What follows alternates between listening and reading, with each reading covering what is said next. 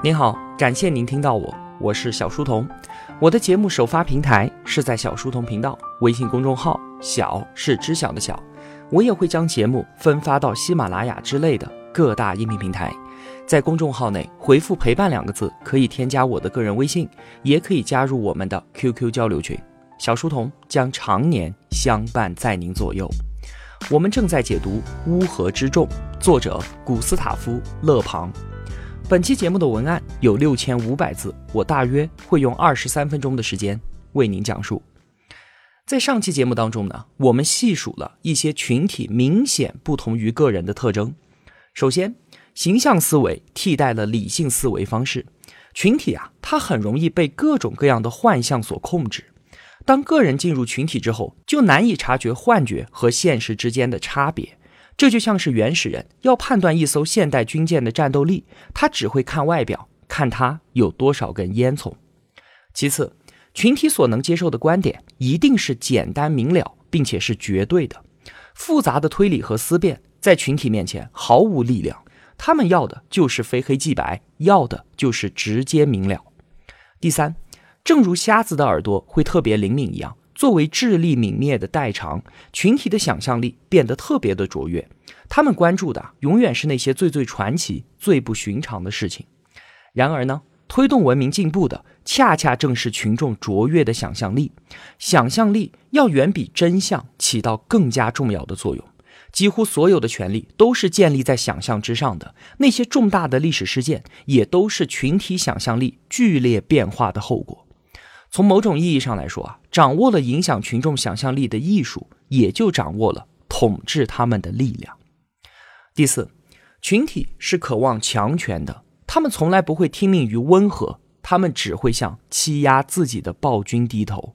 而专制者一旦失去权力，群体就会在转瞬之间将他踩在脚下。那如果啊，权力是时断时续的时候，又会怎么样呢？群众也就会跟着变得反复无常。要么在压制下卑躬屈膝，要么就在放纵之中变得无法无天。第五，群体的本质竟然是保守的，他们迷恋一切传统的东西，对于新事物有着根深蒂固的恐惧。看上去啊，群体为了改朝换代不惜发动暴力革命，但其实他们这样做并不是为了推动整个社会深层次的变革，而仅仅就只是一种发泄手段罢了。就算我们放任不管。他们很快就会对自己所造成的那些混乱感到厌恶。第六，智力泯灭的另一个后果是群体性谎言。在经历第一个谎言的出现，然后被肯定，最后经过暗示和传染，全幅度的扩散，这整个过程之后，群体会完全笃信最开始出现的暗示，并也相信自己所谓的判断，最终呢，就变成了所有人都共同相信的谎言。群体的证词啊，是很不靠谱的。并不是说每个人都是故意在撒谎的，但是群体最终表现出来的却总是谎言。第七，因为群体并不自知的谎言和他们卓越的想象力，那我们对于历史就要有重新的认识了。历史啊，早就失去了它的本来面目，被保存下来的呢，不过是人们想象的产物罢了。群众的历史观从来都是善变的，是混乱的。那对于历史的记录呢，真实并不是最重要的一点。最重要的是，人们希望什么东西被记录下来；最重要的是什么东西能够打动他自己，能够打动别人。最后，群体的道德，我们之前举的那些例子啊，通通都是在指责群体的愚蠢、偏执和残暴。那这样来看啊，群体当然是不道德的。但是呢，如果道德的定义当中还包含了舍己为人、勇于奉献和对理想的渴望，那么群体则会表现得非常道德。那些名誉、光荣和爱国主义之类的信念，对于群体当中个人的影响是非常巨大的。历史一再向我们展示，群体为了那些一知半解的信仰和信念，就可以英勇地面对死亡。只有群体才会出现如此伟大的献身精神。那么，在之前的节目当中，我们介绍了这些群体的特征。理智的个人在进入群体之后，表现会如此大相径庭。原因呢是原始本能被释放，在暗示和传染的影响之下，被无意识所主宰了。那今天的节目呢，我们就再深入一层，我们要问一问，又是什么在影响着群体的行为，决定着群体行为的底层代码？它到底是些什么？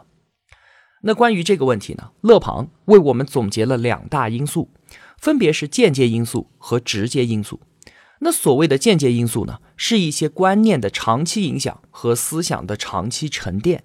所以啊，这个间接因素可以理解为长期因素。比方说，在法国大革命这个例子里面。启蒙运动带来的那些自由、平等、博爱的思想，已经被传播了上百年了，也已经被各个社会阶层所接受。所以呢，这就为法国大革命的突然爆发做好了长期的思想准备。与间接因素相对应的呢，就是直接因素，也就是短期因素，就很像我们经常说的导火索。比方说，攻打巴士底狱，导火索被点燃了，唤起了法国民众的革命热情。那后面的事情呢，我们就都很清楚了。有一个非常形象的比方啊，间接因素就像是长时间的重啃蚁噬，直接因素呢就像是一次猛烈的台风。房屋看上去是被台风摧毁的，但其实它的内部啊早就已经是千疮百孔了。我们就先来看一看长期因素，它们分别是民族、传统还有时间。首先，民族，在勒庞看来啊，这是最最重要的因素。每个民族都有它自己的特点。这个特点形成了各自的民族性格。每种文明里面的一切成分都是民族性格的一种外在表现。民族性格它具有强大的力量，是不会被轻易改变掉的。如果说啊，一个暗示迎合了民族性格当中的某一特性，那么它自然会被放大。但是如果与之相反呢？那即便这个暗示被传染开来，也会转瞬即逝。比方说，英国的南海泡沫和法国的密西西比泡沫。这两场股票泡沫当中，法国人和英国人都渴望通过股票市场立刻拥有巨大的财富，但是过程呢，却呈现出了很多的不一样。与法国人的不同之处在于啊，昂格鲁萨克逊民族他骨子里面的那种强烈理性发挥出了作用。除了一部分从始至终都持反对意见的当权者之外，即便是普通民众，也没有完全陷入到这场疯狂的游戏里面去。所以呢，法国人的疯狂持续了整整四年，而这样的闹剧在英国只进行了八个月。勒庞就认为啊，正是这种民族和民族之间的巨大性格差别，才决定了今天的世界格局。这是第一个因素，民族性格。第二个长期间接因素呢，叫做传统。一个民族过去的那些观念、欲望和情感，就构成了他们自己的传统。今天我们看到啊，各种民族表现出来的不同信仰制度和文化，其实呢，都是过去岁月当中已经形成的一种惯性。这种惯性将继续影响这个民族的未来。如果啊，我们把一个民族看成是一个生命体的话，那么传统就是它最最重要的代代相传的基因。虽然在遗传的过程里面啊，也会有基因突变这样的变化发生，但总的来说呢，还是极其稳定的。在这里啊，勒庞就下了一个定论，说人类是依附于传统存在的，一旦脱离传统，任何民族和文明都将消失。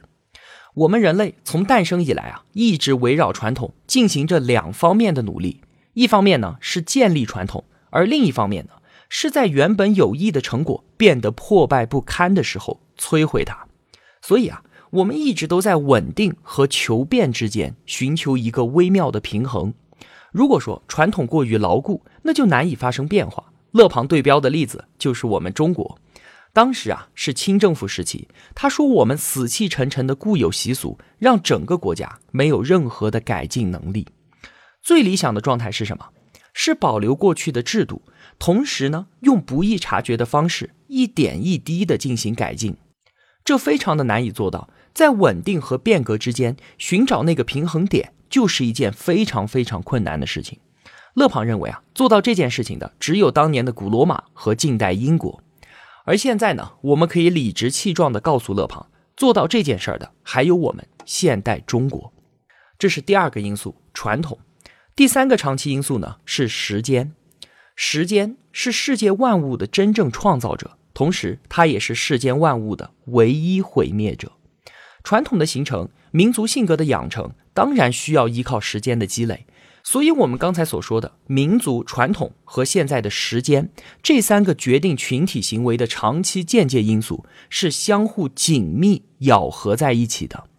没有哪种统治可以在一夜之间拔地而起，政治和社会组织都是需要数百年的时间才能创造出来的产物。封建制度和王权在建立之前，那都是经历了数百年的混乱的。也正因如此啊，勒庞在面对群体崛起的时候。深感不安，因为啊，想要得到平衡的发展，除了时间之外，在他看来是没有别的办法的。那从刚才的讲述当中，我们已经感觉到，无论是民族性格、传统还是时间，都是短期之内没有办法改变的东西。想要通过短期的外力来扭转一个民族的方向，几乎是不可能做到的事情。但是啊，这就和我们对于世界的理解似乎很不一样了。最起码有两点：政治制度和国民教育。但凡对我们自己的民族有思考的人，都会非常重视这两点，因为这就是可以改变或者说是拯救民族于水火的力量啊！优秀的政治和教育制度明明可以改变群体的行为，但是呢，勒庞认为大错特错，政治和教育制度对此也是无能为力的。甚至还会起到反作用力，让事情往更糟糕的方向发展。当然了，勒庞的这个观点我也并非尽数认同，但是呢，我还是会把他的想法传达给同学们。同学们听了之后，就请自行判断吧。我们先来看看政治制度。几乎所有人啊，包括我在内，都觉得制度能够改变社会的弊端。可是勒庞认为。制度是什么呢？制度是观念和习俗的产物，而观念和习俗则是刻在我们民族骨子里相当稳定的东西，它并不会因为一部法典的颁布而被彻底的改写。一个民族啊，它是没有办法随意选择制度的，就像它没有办法随意选择自己的头发和眼睛的颜色一样。每个民族自己的性格就决定了他们要如何被统治。一种政治制度的形成需要上百年的时间，而如果想要改造它，也同样需要那么长的时间。而且啊，我们这个世界上并不存在一套绝对好的制度，制度本身其实并没有好坏之分的，只看它是不是适合某个民族。比方说，我们本以为啊，共和制一定会比君主制更加的民主，人民呢也要更加的幸福，但真实情况却是怎么样的呢？英国那么民主的国家，至今还生活在君主制的统治之下，反倒是那些拉丁美洲和非洲的民主共和国，表现出了十分嚣张的专制主义。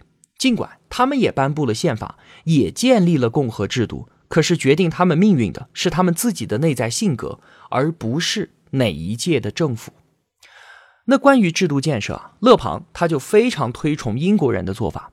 英国人呢，一直都秉持着这样的原则。以事实为依据，只考虑修订的政策是不是行之有效，绝不搞理想主义的公主病。政策的制定都极具针对性，不会想着要一次性解决更多的问题。最后，只有在感受到非常不满，并且能够有效消除这种不满的时候，才会进行变革。你看，这就是典型的英美保守主义的制度建设特征。理想中的那些美好。也是要从现实当中一点一点改进得来的，这让英国人有章可循，从容不迫；而法国人呢，则正好相反，他们为了心中的理想，愿意推倒一切，结果却是在志在推翻专制的大革命之后，法国人迎来了一套更加强化、更具压迫性的专制统治。或许啊，我们就应该承认，集权制它就是法国民众需要的东西。勒庞总结说：“一个民族的伟大和他的衰败都与制度毫不相干，他们都是受到自己民族性格的支配。凡是与民族性格不相容的模式，都不过是一件借来的外套，一个暂时的伪装。但是啊，几乎所有人都意识不到这一点。人们将不满归结于某种制度，又将希望尽数寄托于某种新的制度，赋予新的制度一种能够创造幸福的超自然力量。”也正是因为如此，强行建立某种制度的血腥战争和暴力革命一直都在不断的发生。那好，说完了政治制度呢，我们再来看看教育。在我们看来啊，教育当然是可以彻底改变一个人的，但是勒庞却说啊，教育既不会使人变得更加道德，也不会让人变得更加幸福。它既不能改变人的本质，也不能够改变人的性情。当然了，勒庞抨击的呢，主要还是应试教育。他说，一个年轻人从小到大死记硬背教科书，自己的独立思考却从来用不上，那么教育给他带来的，最终只有背书和服从。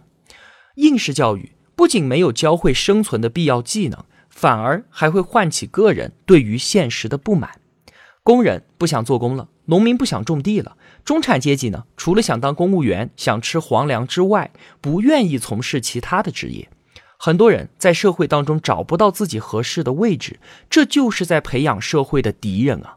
他们对于自己的命运愤愤不平，一旦被动员起来，那就可能起身造反。勒庞所推崇的还是英国人那样的教育，他们的教育啊，不是建立在啃书本之上的，而是建立在专业的课程上。英国的工程师不是从学校里面学出来的，是从车间里面给训练出来的。他认为呢，所有的孩子都应该以学徒的身份直接去到生产的第一线，用自己的眼睛和耳朵去感受，用这种亲身经历的方式积累经验，获得判断力和真实的生活技能。正因如此啊，英国的年轻人很快能够找到发挥自己能量的社会位置，并且它不仅仅是机器上的一个零件。而是直接变成了一部发动机。那好，民族性格、传统和时间是影响群体行为的长期间接因素。我们自以为的可以扭转群体方向的政治和教育制度，其实并没有我们以为的那么有用。说完这些呢，我们再来看看影响群体行为的短期直接因素。之前所说的长期因素赋予了群体心理的某些特定属性。那短期直接因素，它的作用啊，就像是一根引爆群众的导火索。第一根导火索，形象。之前我们也说，群体惯用形象思维，很容易呢就会被那些鲜明的形象所打动。之前啊，我们举了原始部落用烟囱的多少来判断军舰战斗力的例子。我们再来看一个怎么用形象把群众激活的例子。话说，一七一八年的苏格兰，有一位木匠。他特别讨厌猫，但是总有猫在他家的后院里面聚集，他就感觉这些可恶的猫都是要折磨他的女巫。他说自己拿着刀杀向那些猫，其中有三只猫分别是屁股、背脊和腿被他给砍伤了。没过几天，当地有两个老妇人去世了，在他们的尸体上，人们就发现一个背部有伤，另一个呢臀部有伤。于是木匠就认定这就是被他砍伤的那两只猫。这个消息很快传遍了全国，所有人都开始搜寻剩下的那第三个女巫。很快，他们找到了一位摔断了腿的老太太，她面目可憎，一看就是女巫。大家觉得这就是木匠砍伤的那第三只猫，他们立刻就把老太太投进了监狱，第二天就被折磨致死了。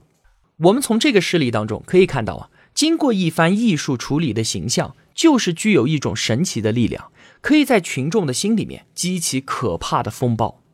面对群体，任何的说理和论证都没有办法战胜那些鲜明的形象。这是第一根导火索，形象。第二根导火索呢？口号。民众会把自己潜意识里的希望寄托到一些似是而非的口号上，比方说民主、自由、平等等等之类的。这些词语的含义啊，其实都是非常模糊的。但是呢，它却蕴藏着巨大的力量，仿佛这些词就是解决一切问题的灵丹妙药。其实啊，很多口号到了今天，它所代表的意义已经与它诞生的时候大相径庭了。但是这并不妨碍它对于群众的影响力。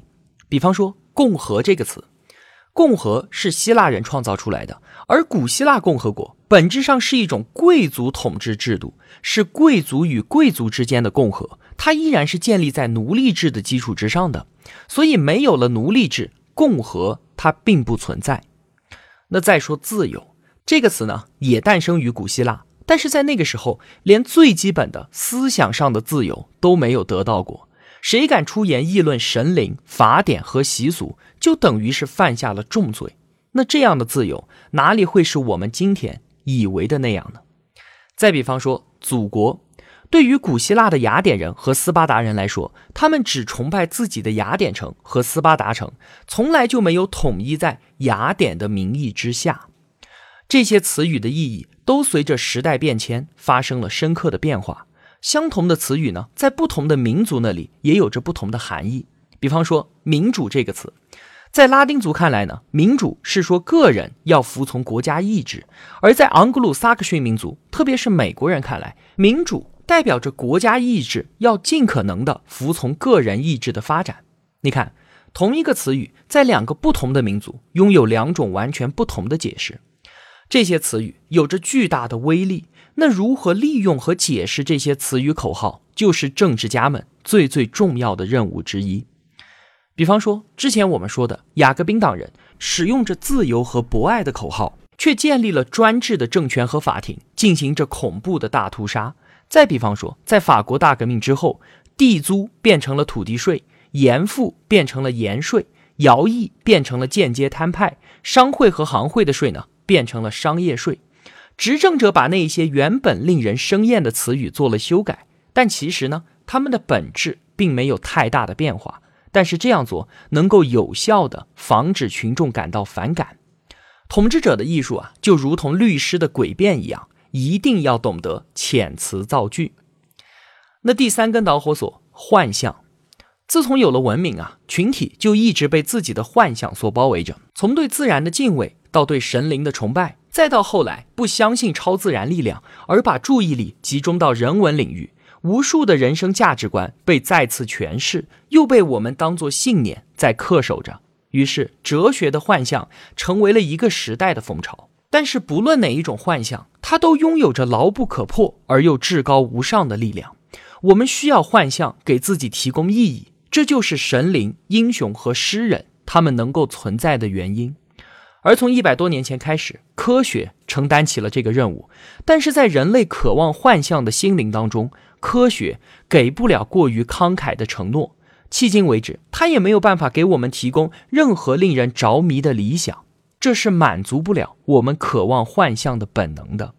勒庞认为啊，推动民族演化的原因永远不是真理，而是谬误。就像当年的社会主义之所以能够如此强大，其实就在于它给了民众一种美好的幻象，敢于向人们承诺幸福。群众从来都未曾渴望过真理，面对自己所不喜欢的那些证据。他们会果断地拂袖而去。凡是能够向他们提供幻象的，都可以很容易变成他们的主人；而但凡让他们幻象破灭的，都会沦为他们的牺牲品。有句话其实形容的很准确：人类并非是一种理性的动物，偶尔去感动；人类的本质是一种感性的动物，偶尔才会去思考。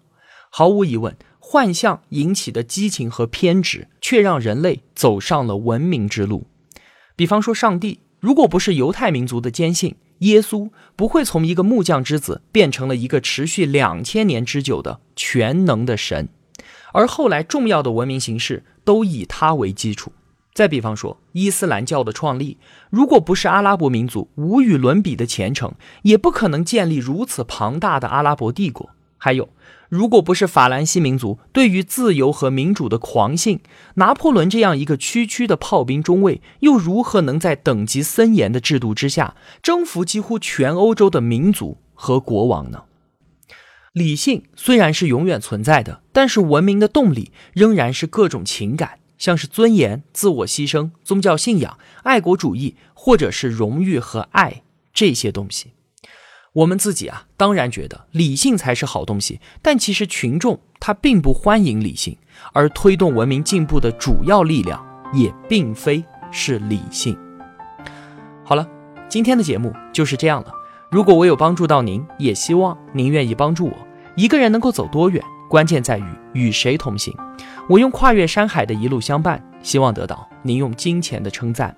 我是小书童，我在小书童频道与您不见不散。